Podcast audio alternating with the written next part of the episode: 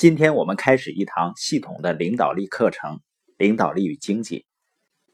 中国呢，最早是计划经济，后来呢，推行市场经济。提到自由市场体系呢，我们都会想到亚当·斯密的经典的经济学著作《国富论》，他建立了一个框架来解释自由市场经济。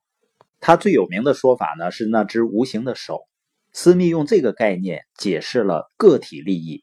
如何在一个国家的经济中引导资源最有效的被利用，而大众福利呢，就是这个过程中的副产品。斯密为了强调他的自由竞争理论呢，他指出，无论用个人还是政府的力量去推动社会福利，效果都差于依靠市场的力量。实际上，我们在生活中注意观察就能够发现这一点。你比如说，政府一直倡导绿色出行。也曾经有很多公用的自行车可以租用，但是以前呢，我从来没有兴趣说骑一下他那个自行车。首先，那个自行车呢，一看就是高高大大的，想象着跨上去都很费劲。另外一个呢，它被锁在某个地方，想起来呢就很麻烦。所以呢，我发现大多数的那一类的自行车呢，都是摆在那儿当样子看。而由市场力量推动的这种摩拜单车啊等各种各样的小车，现在骑行的人数大幅度提升，就是因为呢它非常简单方便。所以呢，斯密他成为西方经济学理论的最大影响者，他的理论呢也奠定了现代美国经济的基础。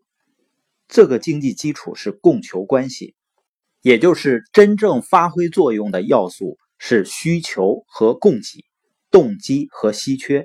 稀缺性是影响世界上所有的经济体制和个人的基本问题。每个经济体系中的每个个体都必须知道他们需要什么，以及他们有什么东西是别人所需要的。也就是说，每个人都是买家，每个人呢也都是卖家。因为一个自由市场经济体系呢，它有以下三个因素来推动的：第一个是供给，这是一个问题。因为我们知道我们的资源是有限的。第二个呢是需求，你发现人的欲望和需要呢好像是无止境的。第三个呢是动机，这回答了谁为谁提供什么的问题。人呢是基于动机来决定购买资源或者是出售资源的。由于自由市场经济体系在供应关系的基础上运作，所以我们知道一个产品和服务的价值。它取决于供应有多少，有多少人需要它，或者是想要它。那我们来看一下我们这堂课的主题，叫领导力与经济。领导力呢，就是影响力。我相信我们的影响力也是在同一个原理上的基础上运作的。领导力呢，不应该是强加于一群人身上。一个用高压或者操纵的方式来领导的人，不是一个健康的领导人。健康的影响力的基础是什么呢？就是能够向一个群体提供他们所需要的资源。当你拥有这种资源的时候，你的影响力就会提高。就像当一家公司向人们提供非常受欢迎的产品和服务的时候，它的股票价格就会上升。还比如呢，在一个制定计划的会议上，谁在一个制定计划的会议上有着巨大的影响力呢？是思考型的。还是传统型的人呢？答案肯定是思考型的。思考型的呢，肯定比只依赖于过去经验的传统型的人更能成为好的计划者。也就是说呢，他们能够提供更多的资本，因此呢，思考型的人将会成为房间里最有影响力的人。那如果是在一个创新型的会议上，谁有最大的影响力呢？是学院派的还是创新型的人呢？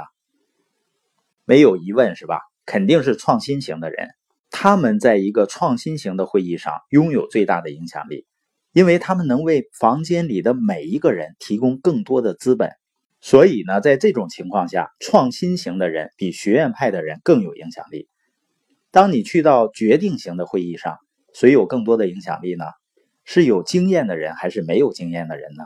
肯定是有经验的人，因为他们经历了很多事情。他们的经验为房间里的每一个人提供更多的资本，所以呢，我们的影响力是随着供求关系的增长而增长的。